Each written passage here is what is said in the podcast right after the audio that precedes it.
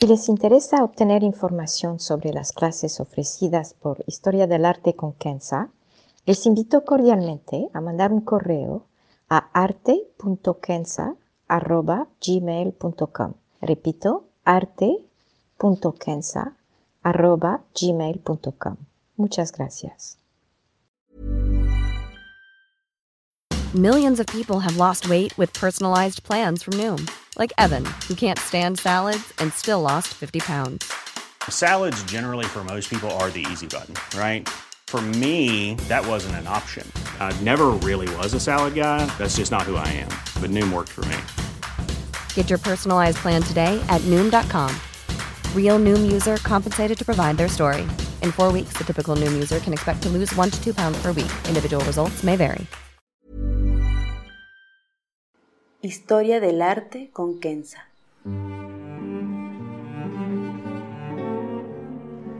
Una serie sobre el arte a través de la historia y las culturas. Se presentarán obras que trascienden el tiempo por su belleza y por lo que nos cuenta. Obras que encienden el asombro. Buenos días.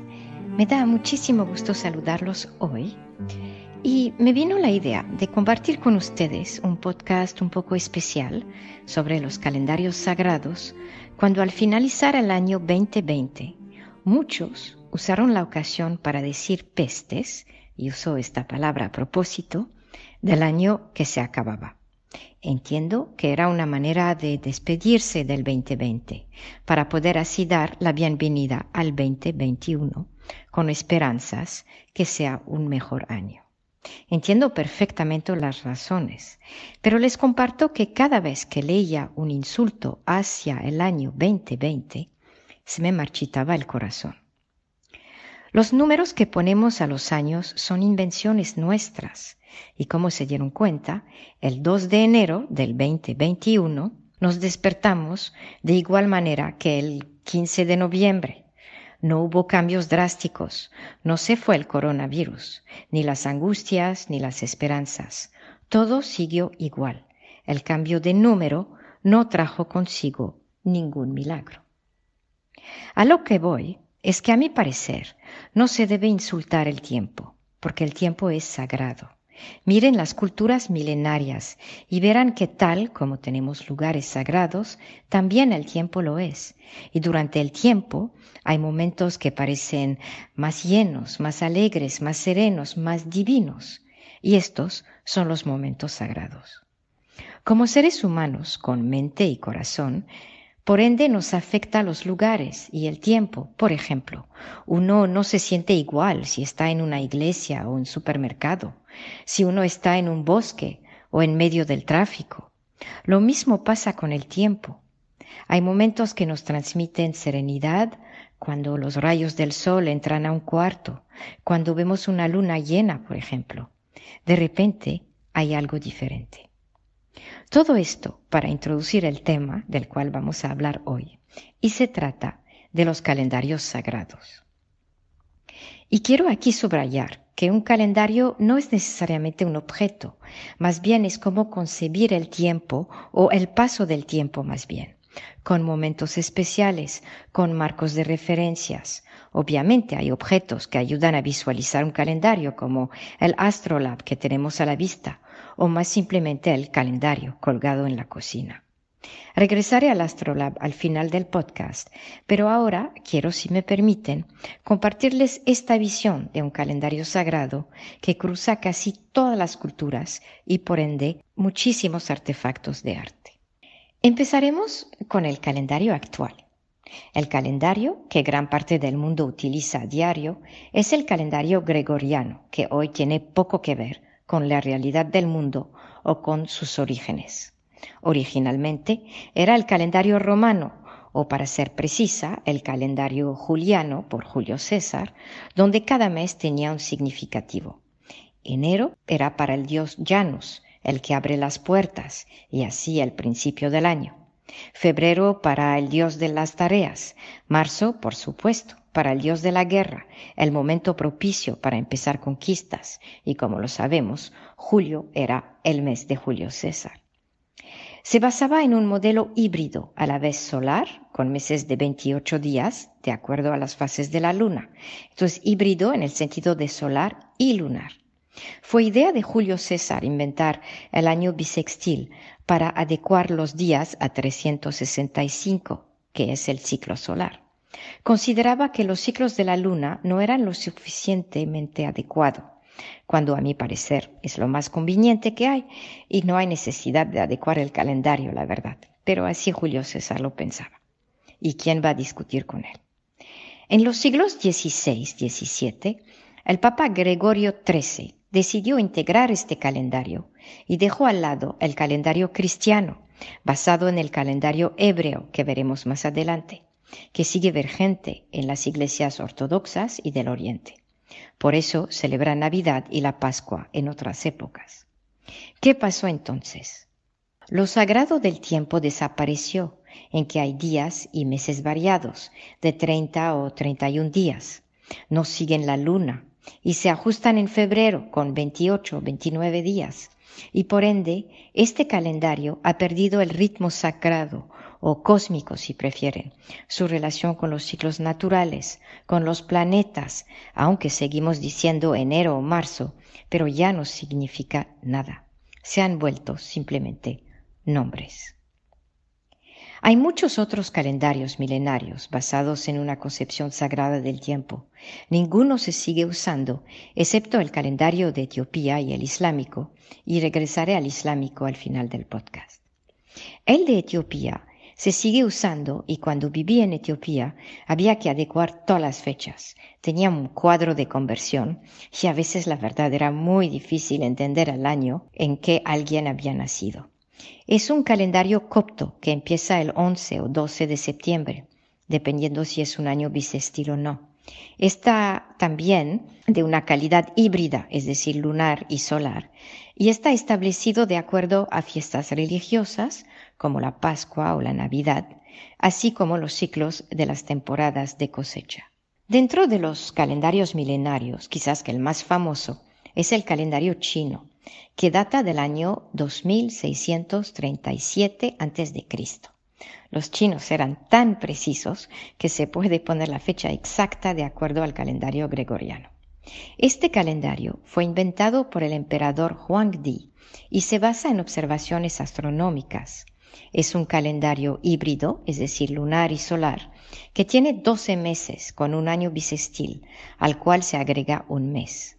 Cada año tiene entre 353 días, con el año bisestil con 385 días. El mes corresponde al ciclo lunar y el año a movimientos del Sol, tomando como puntos de referencia los solsticios y los equinoccios. Es interesante saber que en el calendario chino no se cuentan los años, más bien cada año tiene nombre y estos nombres se repiten cada 60 años. Estos nombres son una combinación de, por una parte, 10 calificativos celestiales, como Ya o Yi, y no tiene traducción, y 12 calificativos terrenales, rata, tigre, serpiente, etc., que es lo más famoso o popular, si quieren, de los calendarios chinos. Así que cada año tiene un significativo sagrado, mezclando el cielo o el divino con el hombre o el terrenal, creando así un axis temporal sagrado y una relación continua. Hay otros calendarios en el mundo de otras culturas y no tendríamos el tiempo de expandir sobre este tema, como el calendario maya o el celta o el calendario persa. El maya, para tomar uno, está basado en ciclos de 260 días, pero no se sabe exactamente cómo se calculaba. Y solamente tenemos una idea general hoy de que tenía que ver con los movimientos de los planetas, poniendo el Sol a su centro. Los meses serán quizá establecidos por acontecimientos relacionados a los dioses, como el dios de los truenos o de la lluvia, pero de nuevo, todo es especulación, a pesar de grandes esfuerzos por parte de los antropólogos. Y antes de llegar al calendario islámico, tenemos el calendario hebreo. Este año es el año 5781. y es uno de los más antiguos calendarios.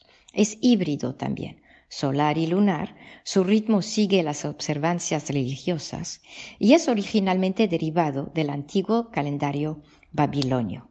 Fue codificado por Maimonides, el gran filósofo, teólogo y científico de Andalucía en el siglo XII. Ahora, para finalizar, al calendario islámico. El calendario islámico sigue siendo usado por más de 1.8 mil millones de habitantes, o sea, más del 24% de la población mundial.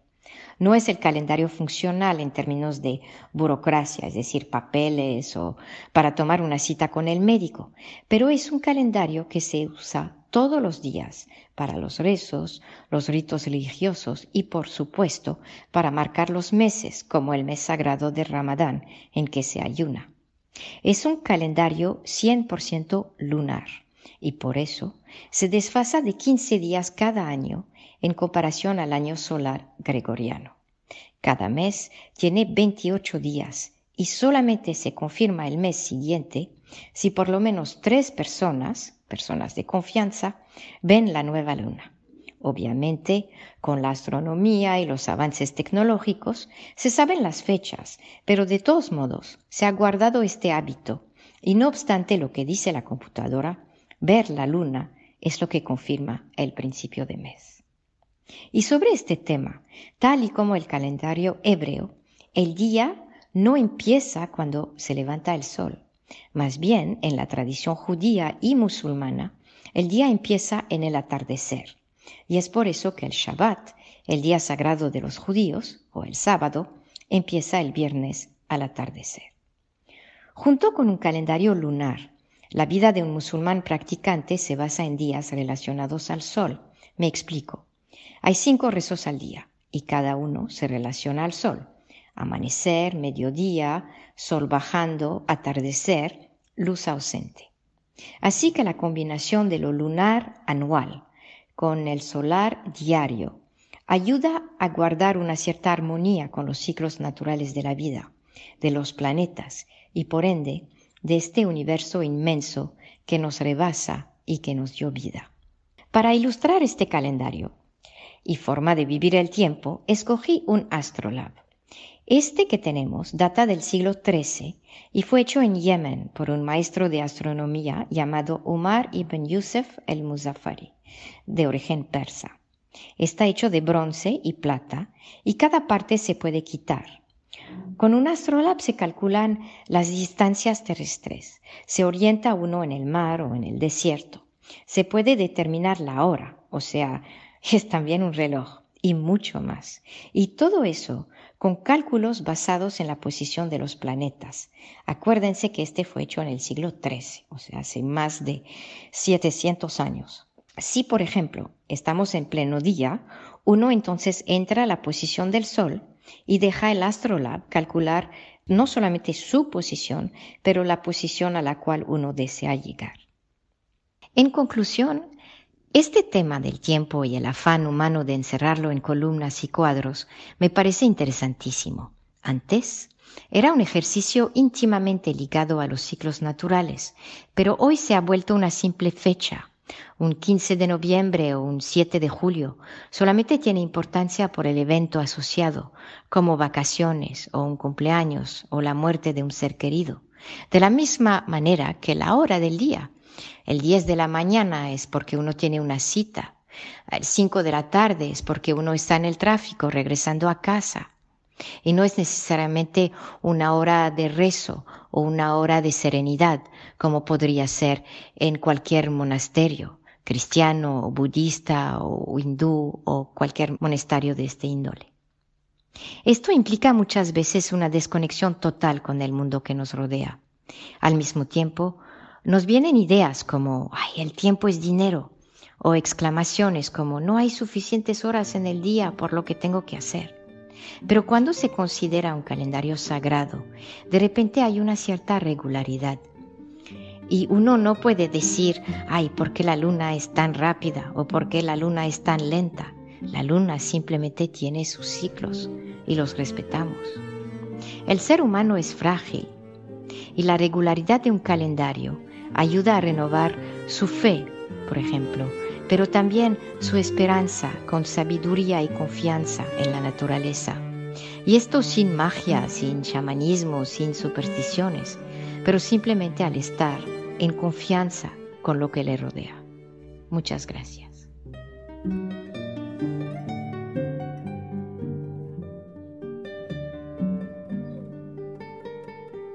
Historia del arte con Kenza.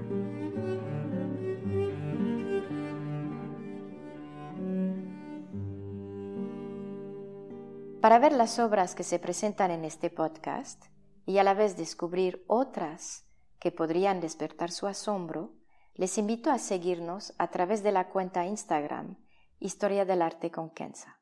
Gracias. Planning for your next trip? Elevate your travel style with Quince. Quince has all the jet setting essentials you'll want for your next getaway, like European linen, premium luggage options, buttery soft Italian leather bags, and so much more. And is all priced at 50 to 80% less than similar brands. Plus, Quince only works with factories that use safe and ethical manufacturing practices. Pack your bags with high-quality essentials you'll be wearing for vacations to come with Quince. Go to quince.com/pack for free shipping and 365-day returns.